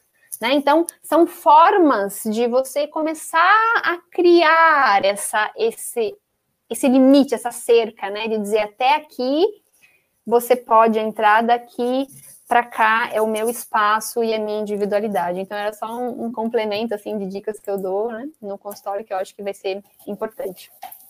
Quanto à questão do perdão, é, eu vejo um caminho bem é, perigoso até na questão do perdão, porque muitas doutrinas religiosas incentivam o perdão, muitas correntes filosóficas, mas eu, de fato, dentro dessa minha experiência desses anos de caminhada, eu não tenho percebido o perdão como, de fato, uma liberação. Talvez até vai ser uma fala meio polêmica.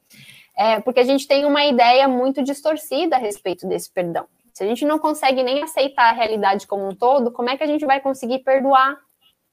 Então, é, entrar nesse lugar de perdoar ele poderia ser traduzido como um reconhecimento e uma aceitação da realidade.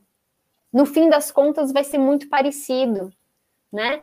É, mas eu não consigo perdoar sem antes entrar em contato com as emoções negativas. Não tem como, gente. É meramente impossível você dizer, ah, eu perdoei o meu pai, por exemplo, por ele ter me abusado fisicamente ou sexualmente e não, tá tudo certo, já perdoei, sem ter um confronto com os meus sentimentos, por exemplo, né? Se não for com a pessoa, no mínimo com é, aquela parte minha que sim tá muito enraivecido, tá, tá muito bravo, tá bravo, inclusive, com a minha mãe de não ter me protegido, né? É, com ele, porque ele também precisava cuidar de mim, ou outras situações. Então, a raiva, como já foi dito anteriormente, ela, ela é um sentimento que é inevitável, a gente precisa olhar.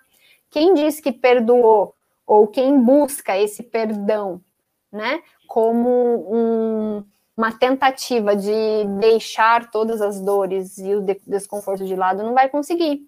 Eu conheço muitas pessoas que foram abusados pelos seus pais, né, que é um tema que vem bastante também no meu consultório, e a maioria vem com a temática, pois é, eu já perdoei meu pai, fui até para a igreja, só que a minha vida ainda não vai para frente.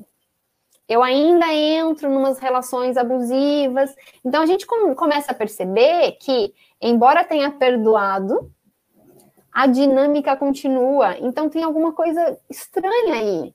Porque se o perdão era para liberar e para seguir para uma vida nova, como pode você continuar se sentindo mal, com uma estima extremamente fragilizado e nessas relações simbióticas destrutivas, né? Primeiro que assim, se a gente for olhar só do ponto de vista da constelação, o perdão praticamente ele nem existe, né? Porque tudo é do jeito que é. Se você passou por alguma situação, é porque aquilo fazia parte do, da tua história, do teu crescimento de alma, aquilo que o Bert chama de destino, né? Aquilo que é o pacotinho que faz com que você esteja aqui, o propósito de você estar aqui crescendo como uma alma, como um ser, o nome que você quiser dar. Agora, se para você existe, né, dentro do teu conjunto de crenças, a questão do perdão, e isso é importante, saber que você de fato perdoou tem a ver é, com você olhar para isso tudo, falar disso tudo de uma forma tranquila e, consequentemente, não interferir mais na sua vida. Então, se esse fato você fala sobre ele, você relembra, e isso não influencia mais a sua vida atual, beleza, provavelmente você perdoou né? Agora, se ainda influencia, se ainda você tem um o que a gente chama de ranço aqui no sul, né? Uma coisinha aqui, talvez você não tenha atingido esse perdão. Né? Então é importante a gente deixar talvez de lado essas coisas tão divinas, né? Porque isso também é, uma, é exigir demais de nós. Não, a gente tá com raiva, eu tô com raiva. Às vezes eu tenho um sentimento até de ódio, até de morte. Eu atendi pessoas que tinham um desejo de morte da sua mãe do seu pai. Eu queria que meu pai morresse, eu queria que minha mãe morresse porque ia ser melhor. Assumir reconhecer isso é importante. Porque senão eu vou para um lugar hipócrita, né? E eu continuo anestesiando, eu continuo negando. A negação ainda eu vejo como um dos maiores vilões, assim para você começar o processo de curar a realidade. Enquanto eu acho que está tudo lindo, maravilhoso, que simplesmente eu fazer várias frases, vários mantras dizendo, ah, te perdoo, te perdoo, te perdoo, vai funcionar, sem olhar para as questões negativas, não vai funcionar. o Marco tá rindo aqui. Não, eu, porque é assim, 300%, 300%. A gente encontra isso no, é. no, no dia a dia, né? O, o perdão é, dessa forma. É lindo, né? Se desse certo. É, o perdão, deixa só, só complementar, não quero interromper, Sim. Aline, tá? O perdão, ah. dessa, o perdão dessa forma, num primeiro instante, faz-nos sentir grandes e fortes, não é? Mas essa é uma imagem, é, um, é, um, é uma sensação temporária, porque rapidamente nos tira a força, não é? Uh, e nós sabemos. Uh, uh, do trabalho com, com, com, as pessoas, que é muito importante olhar para a realidade e, e, e aceitá-la como ela é. E muitas vezes, é, e em, em, em trabalho de grupo, muitas vezes utiliza-se, por exemplo, uh, uma, uma frase, uma fala, não é? Como se diz no Brasil, uma fala que, é dizer à pessoa que nos magoou exatamente aquilo que ela fez. Não é? é. Dizer assim, você torturou-me, você magoou-me, você violou-me. É? E isso me causou muita dor. Isso causou-me muita dor e agora o que eu faço com essa dor é comigo, não é? Isso, isso. O que eu faço com isto, ou a forma como eu olho para isto é comigo. Eu, eu deixo consigo a sua responsabilidade e a minha responsabilidade, eu assumo e vou tratar de viver a minha vida de uma forma diferente. Isto parece assim muito fácil, não é bem isto, não é? Mas, mas é esta a ideia, é esta a imagem, vá, por dizer, peço desculpa, Aline, que eu interrompi. Não, é, é, é legal isso, sabe? Oi?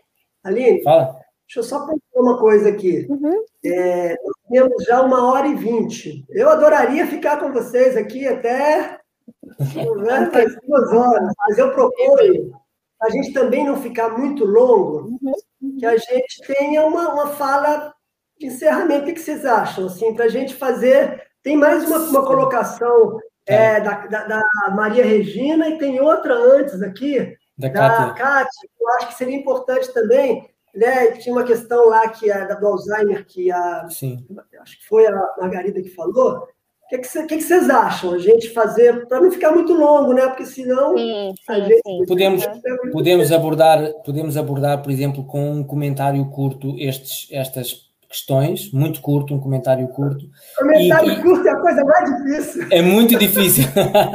mas nós mas temos aqui uma, uma excelente oportunidade, porque este é um tema que tem muito por onde, por onde falar, não é? por onde expandir. Temos a oportunidade de, de, de fazer uma nova, uma nova palestra sobre, sobre este tema ou à volta deste tema, se estiverem de acordo numa data que seja a, a boa para todos, não é? Queria só. Se, eh, concordam então que eu leia estes comentários e fazemos um encerramento à volta disto? Uhum. Pode ser, Pode ser. tranquilo. Uhum. Pronto, só aqui uh, colocar uma, um, uma observação, um feedback da Manuela, que é também uma querida amiga aqui de Portugal, que nos acompanha com frequência, não é? Mães difíceis fazem filhos fortes. Temos depois a Kátia que nos diz assim: sou a sexta filha, a mais nova, após quatro abortos. Tenho a curatela, eu não sei o que é curatela, não, não sei se isto é uma palavra que se utiliza no Brasil ou se foi um uhum. erro. Do... É, é uma medida jurídica que uhum. dá autoridade ah. para uma filha ou um parente tomar as decisões pela, pela, pelo idoso. Pronto, eu lamento não ter reconhecido, realmente não conhecia a palavra, mas agradeço ao Reinaldo pelo esclarecimento. A mamãe sempre fez chantagem emocional, não casei até hoje e nem tive filhos. Posso falar um pouquinho aqui? Sim, claro. É, são tantos temas aqui que eu não queria deixar, se vocês começarem a falar, não, vai ficar mais coisa ainda. Né? É, primeiro, assim, eu acho muito rico esse processo é, da gente olhar para a raiva como algo que pode ser muito tóxico, para usar um termo que está muito né, na moda hoje, mas algo que eu vejo como pode ser muito positivo. É, a Aline falou aí algumas dicas, algumas maneiras da gente olhar para a raiva de uma maneira, vamos dizer, é, corre assim mais cuidadosa, é, mas eu vou te dizer que na minha história de vida com a minha mãe, que era uma mãe adorável, né? Mas para vocês terem uma ideia, quando eu viajei para fora, eu não dei o endereço onde eu estava. Uhum. Eu não falei onde eu estava, não tinha celular, não tinha. Por quê? Porque para mim era tão difícil entrar nessa barganha. Eu falei com eles: olha, papai e mamãe, eu estou fazendo uma viagem com o meu dinheiro. É, eu já moro no Rio há alguns anos e eu sinto como ainda é difícil para mim fazer essa, essa separação né, do, que, do que é Rinaldo, do que é a minha família eu preciso, eu não quero, enfim, né, que, que, que eu sei que isso vai ser difícil para vocês também, mas eu preciso de um tempo sozinho. É, ali naquele momento, depois de uns três anos já tentando barganhas, tentando, né, eu, eu cheguei à conclusão que eu precisava de, sabe, chutar o pau da barraca. E eu, assim, no meu caso, aquilo foi, foi fundamental. Eu era um filho certinho, eu fazia tudo certinho. Então, ali eu fui para um outro país, e fiquei um tempo ali vivendo, é, né? E tinha, hoje eu vejo, quanto tinha uma raiva minha ali, mas, mas foi o jeito que eu consegui. Eu também tenho um olhar assim, né? De que, então assim, por mais que que a gente possa ter algumas, algumas frases que possam nos ajudar a fazer esse processo da separação é, interna com a nossa mãe, é, eu acho que também é, cada um de nós vai descobrir o seu caminho, né? E a gente ter essa força de saber que os nossos pais vão sempre amar a gente, do jeito deles, com as chantagens deles. Né? Cabe a gente querer ou não ir até eles e tomar isso. E às vezes, em algum momento, a gente precisa de meter o pé na porta, ficar sem ir no almoço da família durante uma temporada boa, sem dizer porquê, sem simplesmente dizendo, olha, estou num momento aqui que quero ficar só, né? É, é, eu acho aqui, né? Aí foi falado sobre, Valéria falou, né? Do perdão. Já, já falaram aqui, e eu acho que tanto o Marco colocou bem essa coisa de que o perdão acaba sendo de alguém que está meio que acima, né? Eu perdoo você, eu, eu é, é, mas eu gostei muito da fala da Aline, que muitas vezes essa coisa do perdão é como se fosse uma meta a ser alcançada. Ah, é importante que eu perdoe papai e mamãe, que eu seja grato a quem me deu a vida. E aí fica num discurso que não resolve nada. É um discurso para fora que no coração da gente é, não, não, resolve a dor da gente, não nos leva adiante. Né? Então eu acho que se a gente está nesse processo da raiva, do ódio, da vontade de matar, eu acho que talvez tenha um momento de que a gente talvez consiga ajudar o cliente o próprio cliente consiga ver que atrás desse ódio tem alguma coisa. E essa alguma coisa é uma tristeza profunda, é o sentimento primário lá do Bert, né?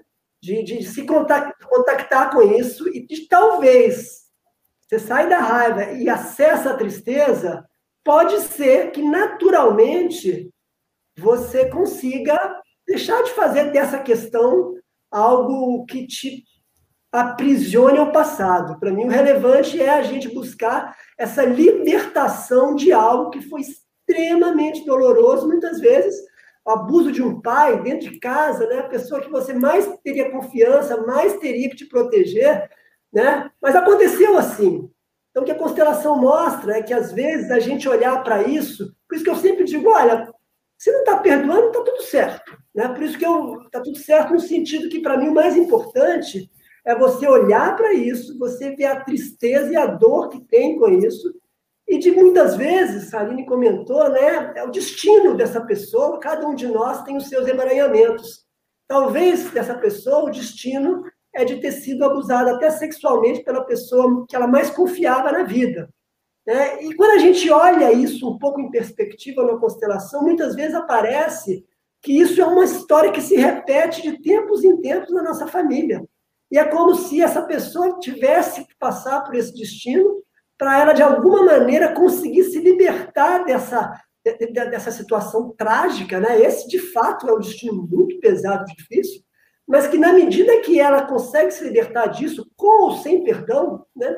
para mim isso não é o relevante, ela consegue olhar para isso, olhar para a tristeza que isso representa, de alguma forma ela consegue honrar a vida que chegou até ela através, às vezes, da pessoa que abusou dela, e ela consegue, que é o mais difícil, se virar de costas para isso e caminhar para o futuro dela, apesar desse destino difícil, ela não só vai ter uma força grande, como ela pode ter uma força de todas aquelas mulheres da família dela que antes dela também foram abusadas, que não puderam hoje ter esse espaço de olhar para isso, de caminhar, de, de ter uma acolhida que hoje a gente tem, uma acolhida terapêutica. Naquela época, poucas gerações atrás, alguém falava que era abusado, ia dizer que não, estava louca, isso jamais teria acontecido. É muito recente esse processo. Então, é a gente sair dessa coisa de, de ter o perdão como meta, mas eu acho que a meta é, é, em primeiro lugar, entrar em contato com a tristeza, fazer contato com tudo aquilo que foi difícil e, na medida que é possível, perceber que, apesar desse destino difícil, algo de bom chegou através da vida. E aí se virar de costas, se despedir, com ou sem perdão, para mim não é o relevante, é a despedida interna que permite a gente seguir com a força do pai e da mãe biológica que a gente teve, mesmo que eles não puderam cuidar da gente da forma como a gente gostaria. Com relação à questão do Alzheimer, e eu acho que a questão que a Kátia trouxe da curatela, me remete a uma questão semelhante, né? Você, muitas vezes, está adulto, você tem lá uma situação já mais equilibrada, né? Ela fala ali que ela é a sexta filha, né? Eu tenho um irmão mais novo. Mas quando a gente tem na família da gente alguém que, que por exemplo, se é curatela, porque provavelmente essas duas pessoas ali, elas é, já estavam num momento que não conseguem se, se, se decidir por si. Né? E aí, o, o, o, que eu, o que eu trago, assim, né, o desafio é da gente não ser vítima desse destino. Eu digo para não ser vítima desse destino. Eu acho que, em alguns casos, cabe a gente, sim, cuidar da mãe da gente, ou do pai da gente, né, de alguma pessoa que está precisando de alguma ajuda nesse nível. A tela significa que eu tenho que decidir né, pela vida de alguém, por uma vida pesada, tomar decisões que envolvam dinheiro, que envolvam internação ou não internação, que envolvam questões muito pesadas. A primeira coisa que eu acho que é importante é da gente não achar que individualmente a gente tem condição de salvar essa mãe. Né? Se é o Alzheimer no meu caso, se é. Eu vou falar do meu caso, né? No meu caso, meu pai era vivo. Então, num certo momento, ele, que é médico, que estava junto com ela lá, me chamou e falou: Rinaldo, eu estou pensando em, em levar sua mãe para uma clínica, porque está muito difícil aqui dentro de casa com ela. Eu falei, pai, você tem meu apoio. Que você está com ela em Belo Horizonte, né? Você é o marido dela, você é o companheiro dela, vamos olhar junto as clínicas. Peguei um avião, fui para Belo Horizonte, nós fomos a várias clínicas. Encontramos uma boa clínica, onde ela foi para lá e ela ficou super bem. Depois de três meses, ela ficou uns seis anos nessa clínica. Meu pai ia lá todo dia visitar ela de manhã. No final, ela já nem conseguia mais falar. No final, não, nos últimos cinco anos ela não falava. Ele ia lá, durante meia hora levava uma fruta, dava para ela, ficava ali com ela e ia embora. Eu, uma vez por mês, ia lá. É, eu queria ficar com ela, então eu, eu, eu, tenho uma relação com a música. Eu levava as marchinhas de carnaval dos blocos aqui do Rio, a gente começava a cantar.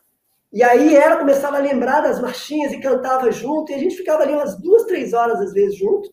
E eu dava a minha participação naquilo que era possível. Meu irmão também participava, então eu acho que nessas questões, reagindo aí um pouco ao que Margarida trouxe e ao que a Kátia também trouxe, né? É, o cuidado que a gente tem que ter, a Kátia ainda falou, ah, eu, eu sou mais nova de quatro abortos. Né? É a gente entender que cada um de nós tem um destino. E às vezes o destino pesado de uns é ter sido é, mais abusado, às vezes o destino pesado de outra é em função, às vezes, desse destino, né, não, ter, não ter se casado, enfim. Importante que cada um de nós, a meu ver, humildemente falo isso também em meu nome, né, é a gente olhar para o nosso presente. O que, que eu posso fazer hoje para que esse presente meu seja mais leve? E aí, numa situação como essa, que eu tenho a curatela, que eu tenho uma mãe com Alzheimer, que eu tenho uma mãe né, que precisa que eu cuide dela, que eu primeiro busque não fazer isso sozinho eu busco quem são os outros irmãos ou marido dessa mãe que tem que estar junto comigo na, na, no cuidar dessa pessoa. Às vezes a gente sai tomando a iniciativa e isso acaba sendo por uma questão da gente também tomar essa iniciativa. Agora, de alguma maneira, em algumas situações, algum cuidado a gente, é, às vezes a vida nos reserva esse destino de ter que cuidar de alguém. E aí eu acho que a gente tem que olhar para isso, mas buscando fazer com que isso não seja mais pesado do que tenha que ser que a gente, mesmo sem ter, nem ter, ter se casado, que a gente tenha uma vida, que a gente possa cuidar dessa mãe que está com Alzheimer, ajudá-la naquilo que for possível, mas que a gente não sacrifique a vida da gente por conta dessa mãe, porque a gente vê na constelação que, um, que a, mesmo que uma mãe faça chantagem e tal, na alma, o que a, qualquer pai e mãe querem é que a gente siga para frente, que a gente faça o bem, que a gente ajude as pessoas, que a gente, enquanto está viva, a gente consiga ter uma vida com qualidade. Então, a gente se contactar não só com essa realidade material ali de uma mãe que às vezes está internada, mas também com o que, que uma alma dessa mãe, assim como a mãe da mãe, gostariam que a gente tivesse no presente.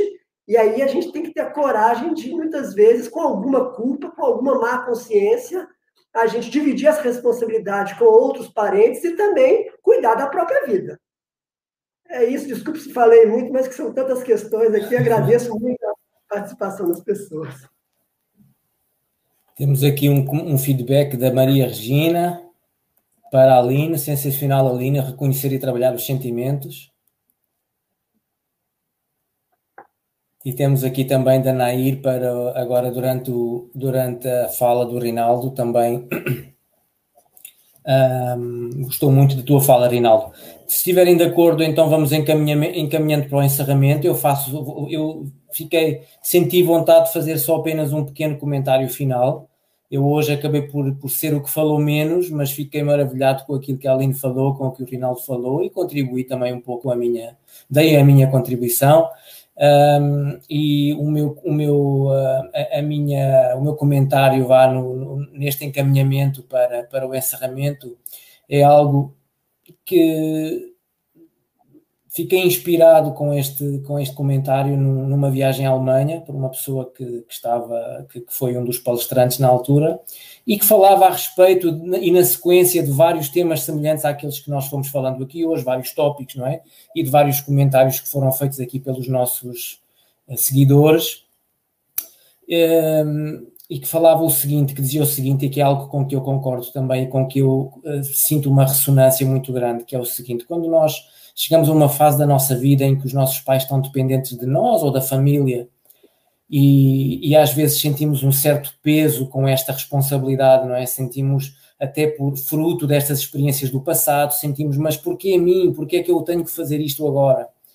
Então, talvez mudar este porquê para um para quê, não é? Para que é que isto surgiu na minha vida agora? E esta é uma oportunidade de, se nós temos, se nós temos oportunidade de fazer o bem por alguém, se temos a oportunidade de manifestar algo de positivo na nossa vida, de, de, de dar o exemplo de alguma forma, um, um, bom exemplo, porque não fazer por estas pessoas, ainda nós, que nós possamos ter uma memória de algumas dores com elas, o melhor que nós podemos fazer. Então, aquilo que me veio foi fazer sempre o melhor, fazer tudo o que podemos, mas com a postura, com a postura de filho, não é? Se nós estamos a cuidar de uma pessoa que é o nosso pai ou a nossa mãe que está acamado, que tem uma doença como Alzheimer ou algo deste, dentro deste, deste quadro, não é? Fazê-lo sempre da nossa postura de filho e atender às necessidades não é? dos nossos pais se eles estão nesta situação. Atender é diferente de cuidar, não é? É, um, é, um, é algo que eu, do qual eu posso falar rapidamente, não é? Nós, quando cuidamos de alguém, antecipamos as suas necessidades. E atender é esperar que a pessoa manifeste a necessidade, ou claro, se, se, se, está numa situação em que não pode manifestar, mas é evidente para nós que existe ali uma necessidade, então nós vamos atender a esta necessidade. E esta forma de, de, de dar atenção é uma forma que nos faz sentir me, uh, mais leveza, não é? Neste, neste, nesta fase da vida em que possamos, possamos ter os nossos, um dos nossos progenitores, progenitores ou ambos uh, uh, ao nosso cuidado, não é? Porque realmente se, se ficamos. Há uma imagem que eu, que eu também gosto bastante, que é se eu vivo, eu enquanto adulto, se eu vivo muito a minha vida com uma parte de mim no passado, nas mágoas e nas tristezas do passado, né? eu agora não consigo fazer aqui porque não tenho espaço, mas imaginem que eu estou a esticar o meu braço esquerdo para o passado, não é? E vivo com a minha, com uma parte de mim a pensar como é que vai ser o futuro, preocupado e nervoso e ansioso com o futuro, eu quase que estou numa posição em que crucifico o meu presente, não é? E a ideia aqui é nós estarmos plenos e presentes e a, e a oportunidade surge sempre, não é? Viver a nossa vida no presente cuidar daquilo que são as nossas responsabilidades, mas não deixar de viver a nossa vida com confiança. Que essa é a ideia, não é? Substituir as imagens que nós temos de medo e de, e de tristeza e de mágoa por imagens de confiança e de confiança no presente e naquilo que vai surgir, mas sobretudo no presente. Então, este é o meu, o meu encerramento e agora passo a palavra aqui para, para a Alina, nossa querida e estimada convidada, ilustre convidada, para ela ter a oportunidade também de fazer. E, e, e estendo já os meus agradecimentos, adorei a, a, a, forma como a Alina abordou este tema. Creio que temos tema para fazer mais palestras se houver vontade e, e vai haver vontade certamente para nós fazermos coisas no futuro e, expandirmos e, falarmos um pouco mais deste tema e de outros que surgirem. Aline, por favor, um, muito obrigado da minha parte. Ai, gente, obrigada também. Eu acho que esse é um tema bem desafiador, porque a gente não consegue falar dele superficialmente, né? Porque são várias nuances. Mas se fosse para eu dar um resumo, assim, de um primeiro passo, porque são muitos, né? A gente que, eu digo a gente porque eu me incluo, né? Que somos filhos de pais com um grau de dificuldade além do normal, vamos colocar assim, né? O nível um pouco acima, a gente tem muitas sequelas, né? Alguns estão vivendo, tendo que ter esse confronto agora, né? Ao cuidar dos pais. Então, olha que, que chamada interessante da vida, né? Talvez eu tenha sofrido muito com essa relação com a minha mãe ou com meu pai, e de repente a vida me trouxe ele tão pertinho a ponto de eu ter que cuidar dele por, né, por questões de doença, por exemplo, para que talvez eu de fato olhe agora para essas partes minhas que eu fui anestesiando, que eu fui jogando para o lado, né? E agora eu estou na outra posição, na posição em que meu pai ou a minha mãe está frágil e eu teoricamente estou numa posição um pouco mais prevalecida, assim, né? Se for olhar em termos de, de autonomia e simbiose. Então, isso não significa que há uma inversão de papéis, não é isso. Mas se nós formos olhar de, um, de uma forma mais filosófica,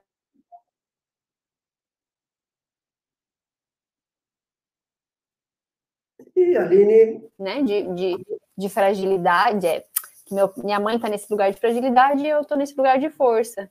E aí eu posso talvez começar a entrar em contato com as partes da minha alma que tem isso que o Marco falou, né? Que é essa benevolência, essa compreensão do que eu quero agora dar, né, para esse ser humano que está aqui na frente, né? Lembrando lá do início, que não é a mãe do pedestal, e sim uma humana na minha frente, uma mulher humana que teve vários problemas e várias dificuldades, né? Que aprendeu daquele jeito se relacionar é, e que talvez não teve a oportunidade de aprender outras formas de, de se relacionar. E agora nós estamos aqui juntos, aprendendo novas formas de nos relacionarmos, primeiro conosco, primeiro com essa parte, né, que, que é a dor, a raiva e todos esses sentimentos negativos, para depois conseguir construir um sentimento positivo, né, a partir disso. Então, acho que a dica final é isso, é começar a partir desse reconhecimento dos sentimentos dolorosos, deixar que eles façam parte por um tempo, dar vazão a tudo isso, para depois seguir por um caminho onde você consiga integrar e deixar que sentimentos positivos fluam. Né? Então, para realmente esse, todo esse sentimento positivo começar a fluir, compreensão, empatia, próprio perdão, como foi dito, eu primeiro preciso olhar e deixar ir os sentimentos negativos. Enquanto eu ficar reprimindo raiva, enquanto eu ficar reprimindo rancor, enquanto eu ficar reprimindo isso, negando que existe isso dentro de mim, eu não vou dar espaço para os outros sentimentos. Né? Então, é, é, extremamente importante buscar formas de aprender a lidar com isso. Então, eu sempre recomendo terapia, aquela que você se mais, mais se identifica, as constelações, para dar esse olhar né, no todo. Tem vários caminhos né, que, que vão ajudando a gente a integrar essas partezinhas, para que a gente fique cada vez mais inteiro para poder olhar para tudo isso. Então, acho que essa seria a melhor dica né, para tudo isso. Muito grato, Aline. Muito grato, Rinaldo. Rinaldo, queres dizer mais alguma coisa antes de encerrarmos? Ah, eu só queria agradecer, Marco. Em primeiro lugar, agradecer por você aí pilotando mais esse encontro. É, agradecer a cada uma das pessoas que participaram né, do nosso, da nossa conversa, dos dois lados do oceano. Me agrada só de ouvir esses, esse seu sotaque lusitano, como se eu estivesse de volta em Portugal. Mas queria agradecer especialmente a Aline. Né? Muito bacana ver o trabalho que ela realiza, é uma pessoa jovem, né, que está ali né, ainda, a gente sabe que fico muito feliz de ver como esse olhar sistêmico se amplia e vai se ampliando também para um universo de, de, de pessoas é, que muitas vezes estão cada vez mais sedentas de ampliar a sua consciência, né? De ampliar a consciência significa ver tudo, olhar tudo, olhar para a raiva, olhar para o medo, tirar tudo debaixo do tapete é, e se a expressão for uma expressão de indignação e tal, tá tudo certo. E, então, agradecer a ela, parabenizar ela pelo trabalho dela lá nas redes sociais, recomendar, ela tem o Instagram dela, ela tem lá, ela, não sei se depois vale a pena você colocar aí no grupo o, Instagram dela, onde ela costuma fazer, é, né, divulgar o trabalho dela. Sim. E, uh, e a coragem puder... de se puderes partilhar agora, eu, coloco, eu, eu, consigo colocar aqui para que todos possam ver. Eh, eu não, eu não... É, Aline? Fala aí para ele Aline... é o melhor canal aí que você prefere. É Aline Charani M. Do Instagram, Aline é isso? Charani M. Uhum, no Instagram. Ok. Bacana. Então, gente, que a gente continue usando o Instagram, o Facebook e as outras tecnologias que vão chegar para a gente, assim como hoje, se expor. Né? Eu acho que o tema de hoje foi um tema que a gente não tem a pretensão aqui de, né, de fechar questões, mas a gente também se coloca nesse lugar de troca, de aprendizado, e eu fico feliz de termos sobrevivido até o final.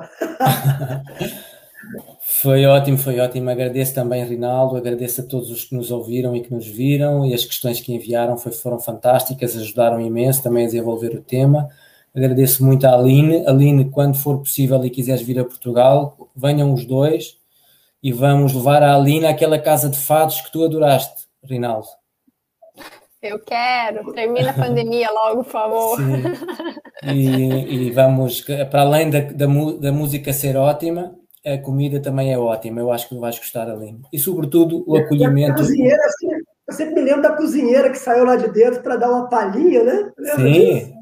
A cozinheira também canta, também cantou. No meio do fado, ela entrou, ela entrou e cantou também, que foi uma surpresa para nós, até para mim, que às vezes costumo ouvir, não é? Foi muito engraçado, mas muito bom, muito, muito, nutriu muito, não foi, Rinaldo? Foi uma viagem, foi um passeio muito nutritivo para todos. Se podemos é, Marco, dizer assim. Aqui, né? aqui em Floripa, sabe que a gente tem uma raiz portuguesa forte, né? Mais Sim. ligada a Açores, mas aqui a gente tem bastante esse, esse, essa essa herança, né, de Portugal, assim, tem muitos descendentes de português aqui. Maravilha, e temos, é, e temos um tesouro que nos une, não é? Que é o maior tesouro, que é o idioma, não é? Que é uma maravilha. É, um, é, é, é, fantástico poder entrar num avião, sair 10 horas depois ou 8 horas depois do outro lado do mundo e falarmos o mesmo idioma, não é? E a mesma coisa quando vocês viajam para cá, quando alguém da América ou do Brasil viaja para cá que é, no fundo, a nossa grande, a, a nossa grande união e, e, para além deste oceano de afetos que nos une. Um grande abraço aos dois, muito obrigado novamente e até breve. Encontramos-nos em breve aqui, uh, nas, agora nas redes sociais, não é? E qualquer dia, uh, frente a frente, quando for possível. Valeu, gente. Beijo. Tchau, tchau obrigado. Valeu. Tchau, tchau. Obrigado.